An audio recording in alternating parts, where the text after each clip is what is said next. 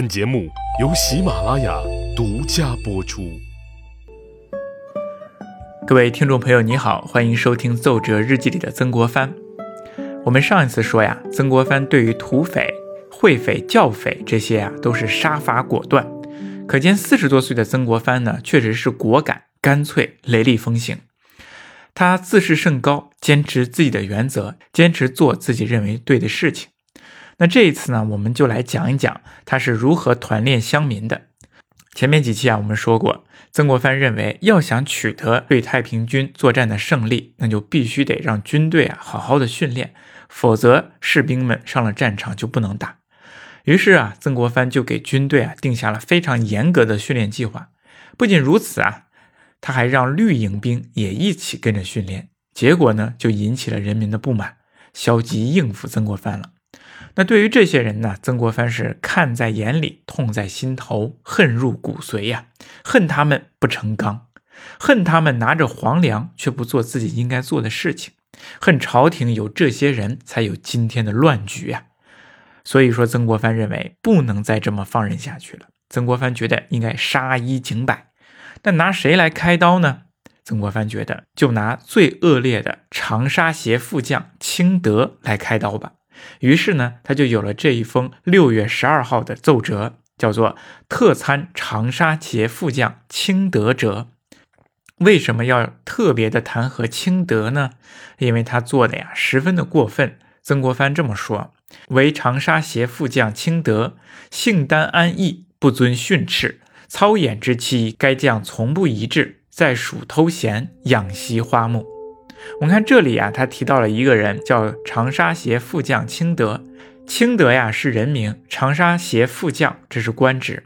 长沙协呀，在当时是一个军事单位。协呀是清军绿营的一种编制。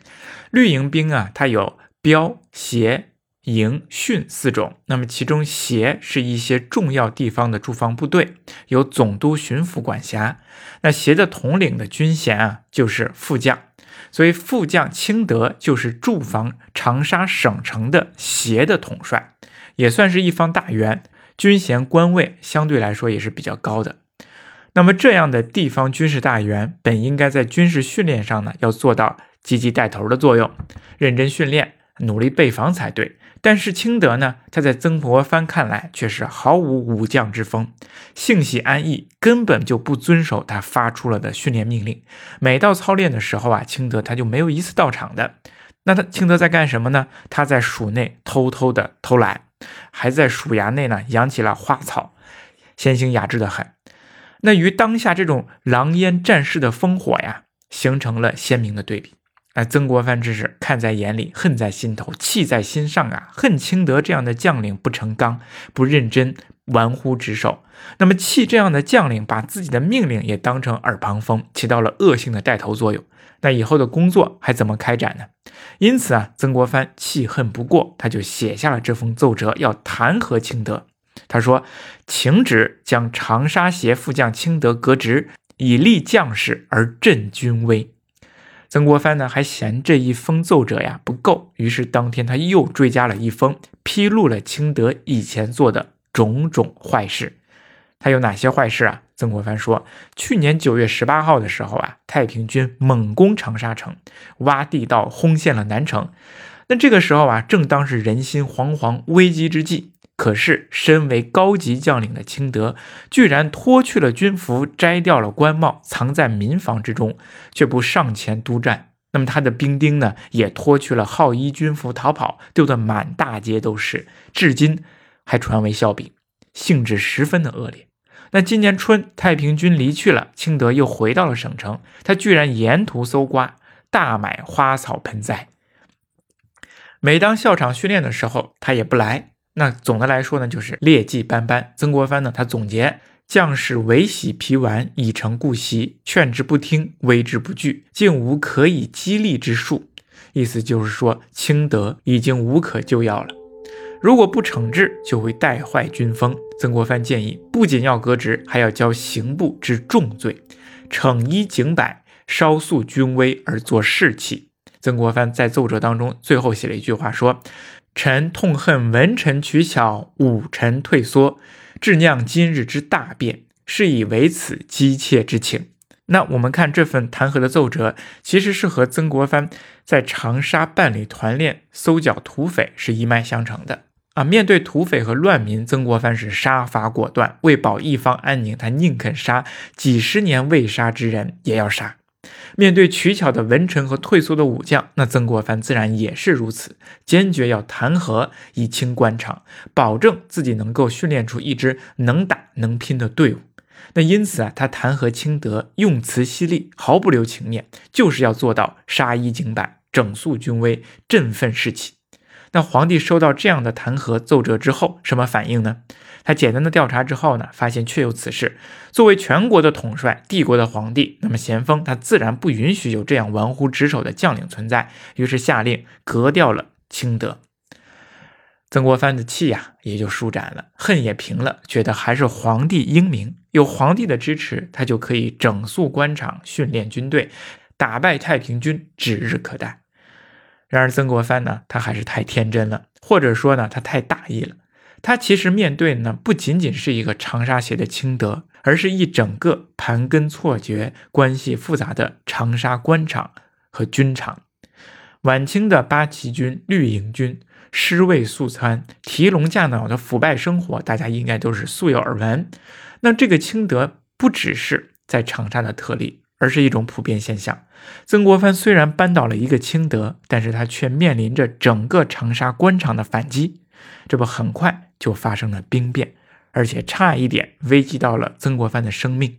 因为清德的上司啊，湖南提督鲍启豹就对曾国藩非常不满意。提督啊，在清朝时候是主管一个省的绿营兵的最高军事长官，官阶从一品，也算得上是封疆大吏了。他是长沙协清德的顶头上司。那曾国藩弹劾了长沙协，拿掉了鲍启豹的手下，那么这在鲍启豹看来，无疑是在自己的头上动土。他早就看曾国藩不顺眼了，于是公然开始与他叫板。曾国藩呢，他不是有命令吗？命令士兵按时操练，但是鲍启豹啊却说不应该操练士兵，而且命令说不能操练，谁要操练就要以军棍处置。曾国藩的得力手下塔奇布那就要操练士兵，结果呢，鲍启豹却让士兵以军棍代之。那曾国藩认为真真的是不可理喻呀，这是在颠倒黑白，简直是不能忍。更让曾国藩烦恼的事情是什么呢？鲍启豹公然挑唆底层的绿营士兵和湘军斗殴，发起冲突。曾国藩呢非常生气啊！敌人尚未来，我们内部却不断的发生内讧，毫无纪律可言，这如何安民？又如何能平贼呢？曾国藩呢给鲍启豹写公文，说让他逮捕带头闹事的士兵。那鲍启豹呢，他也灵机一动。计上心来，赶紧就找到了参加斗殴的士兵，五花大绑把他给押解起来，要送到曾国藩的公馆。同时啊，他也派人散布曾国藩要严惩绿营兵的消息，鼓动兵勇闹事。那消息啊，立即就开始在绿营兵传开了。人们呢，早就看到这个曾国藩不满了，觉得他太严厉了。那如果这些兵营被押到曾国藩的公馆，那很有可能像土匪那样被处死啊。于是这些绿营兵呢，就。群情激愤，哄闹起来。那么这个时候呢，长沙各衙门的官员也都等着看曾国藩的笑话，都闭门不出，任由士兵游街闹事。那这帮士兵呢，他就来到了曾国藩的公馆。那么这些绿营的士兵当然不会只是在这里啊吵吵闹闹啊静坐示威，而是他们要打砸抢烧。开始曾国藩还不以为然。那毕竟啊，他觉得自己是朝廷的命官，皇帝亲命的团练大臣。那这些绿营兵能把能拿自己怎么样呢？可是这些绿营兵勇啊，真的是气势汹汹的闯入进来，打伤了门钉，冲入院内，大有那种抓不到曾国藩誓不罢休的意思。那曾国藩没有办法，他就赶紧从后门逃出来，去隔壁的湖南巡抚骆秉章那里去求救。其实湖南巡抚骆秉章呢。他居住的地方呢，跟曾国藩的公馆呢只有一墙之隔，啊，兵士喧闹，打断之声不断，但是骆秉章却不出面制止，直到曾国藩上门求助啊，他才假装看出来啊，还有这种事儿，十分惊讶，才出面调解。虽然骆秉章这个巡抚避免了曾国藩被打的这种尴尬局面，但是曾国藩他自己内心呢，还是不能不气的。明明你就知道手下的这些兵勇闹事，与我为难。我自己呢一心为公，努力训练，你却置若罔闻。你明明也是和其他官员一起同流合污，一起对付我自己呀。你说曾国藩他能不上心吗？能不生气吗？所以事过之后啊，曾国藩他就要给皇帝写折子，要说明此事。他觉得这种事情啊，简直是自己的平生大辱，要弹劾这些官员。可是曾国藩刚要下笔的时候啊，他也却他又却陷入了沉思。他想啊。我在长沙受了气，受了欺负，就这样向皇帝告状，真的好吗？皇帝该怎么看待我呢？该怎么想我的能力呢？湖南文武不和，绿营和湘军不和，这样告诉皇帝，真的好吗？而平心而论，我曾国藩做的又真的好吗？我确实有事业之心，心怀国家，心怀天下。可是呢，我动摇了整个长沙官场的利益，我这样的做法又对吗？皇帝又能支持我吗？不行，不能这样直接打小报告啊！曾国藩呢，想了这些之后，他就转笔呀，又写了另外一封奏折。